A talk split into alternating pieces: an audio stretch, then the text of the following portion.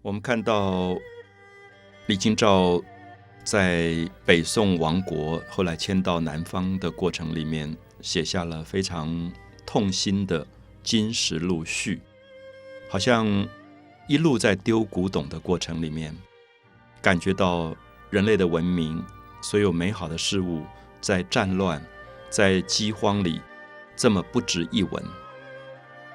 而他也在这样逃难的过程里，特别体会了。她跟她的丈夫恩爱的赵明诚所努力维护的那个古物的世界，那个美的世界已经分崩瓦解，所以很推荐大家读一下李清照的词，也很推荐大家读一下李清照的《金石录序》这篇有名的文章。我想，我们读到很多古代文学里面男子对女子的怀念。像苏东坡在他的妻子去世十年以后，写了“十年生死两茫茫，不思量，自难忘。千里孤坟，无处话凄凉。”这么美的句子。可是我们很少读到一个女性书写者对她逝去的丈夫的怀念。那《金石录》的序，我相信是独树一帜的文学，写出了女性极其委婉的一种心事。她的爱的赵明诚，她对丈夫的爱其实并不完全只是丈夫这个伦理的角色，更重要的是赵明诚是那么懂得他的文学世界的男子，赵明诚是那么懂得他的才华的男子，赵明诚是跟他一起共同去维护那个美丽世界的男子。所以，当他看到这个男子走了，死亡了，接下来他看到的男子是这么粗糙的男子，这么粗暴的男子。都是杀人的男子，都是在战争里面强奸妇女的男子。这个时候，我相信李清照在写下文学作品、写下她《金石录》的序的时候，会特别有一个对她死去的丈夫赵明诚非常深的怀念，因为她觉得男性是可以美好的，男性并不如他后来在战争里看到这么粗暴、这么野蛮、这么无知、这么自大。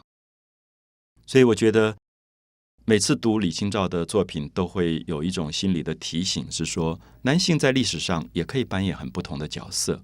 可是通常我们看到，所有的战争灾难几乎都是男性发动的。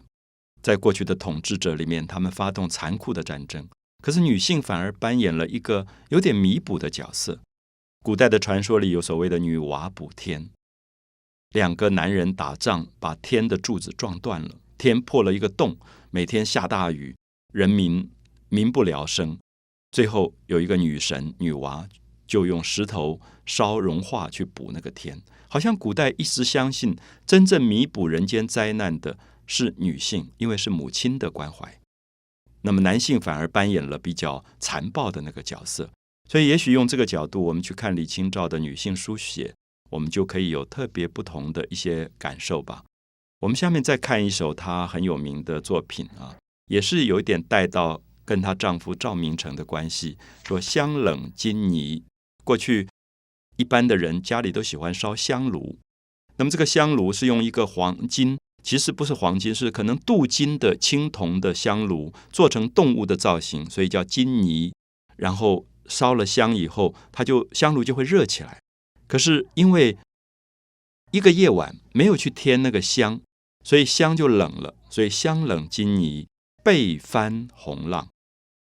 过去女人盖的被子常常是丝绸的红色的缎子的面，所以好像她在床上睡觉的时候没有睡得很稳，所以翻来翻去，所以那个被子翻成像红颜色的浪，被翻红浪。好，我们注意这里又是非常隐私的女性身体的书写。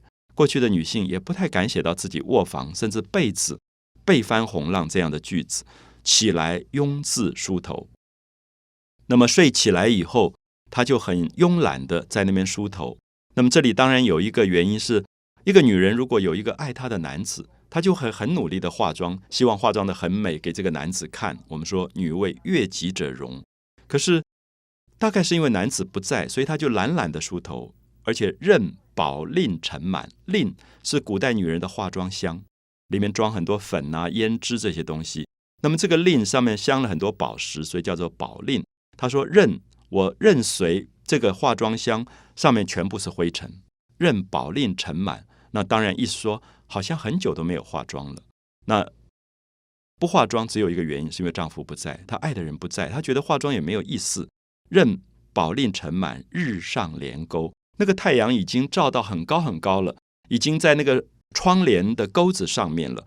可是生怕离怀别苦，她觉得丈夫走了，所以那个离别的情怀，那种告别的痛苦，多少是欲说还休，心里面好多好多的事，可是说不出来。你跟谁说呢？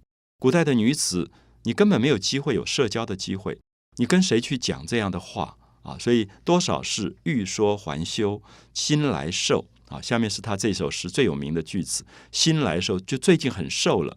他的爸爸妈妈、公公婆婆碰到他说：“哎，你怎么最近瘦了？”心来瘦，就是最近才瘦，因为他原来大概蛮丰满的。心来瘦，非肝病酒，不是因为生病，因为生病会瘦，或者喝酒喝多了。长期以来也会瘦，可他非肝病酒，跟生病跟喝酒没有关系，不是悲秋，也不是因为秋天来悲哀秋天。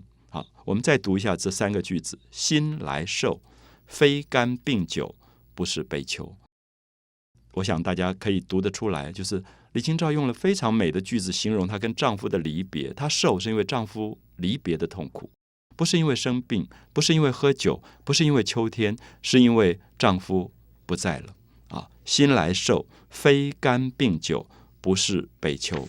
休休去也，千万遍阳关，也则难留。阳关是古代告别的那个地方，叫阳关，也就是长亭的意思。那他觉得，就是有一千个阳关，一万个阳关，最后还是要告别，好像丈夫一定要走了。也则难留，念武陵人远啊，这个人往南方走了，所以用武陵这个字，越走越远，烟锁秦楼，所以他抬头去看，越看越远，越看越远，最后一阵烟雾把那个楼房盖住，所以她看不到她丈夫去的地方了，唯有楼前流水，只有她楼前那一段水慢慢流，应念我终日凝眸，应该。想到我每天这样看着水，看着水，因为想这个水往南方流，就流到丈夫在的地方。应念我终日凝眸，凝眸处，从今又添一段新愁。所以他看着那个水，觉得怎么心里面又多了一个告别的哀愁的感觉。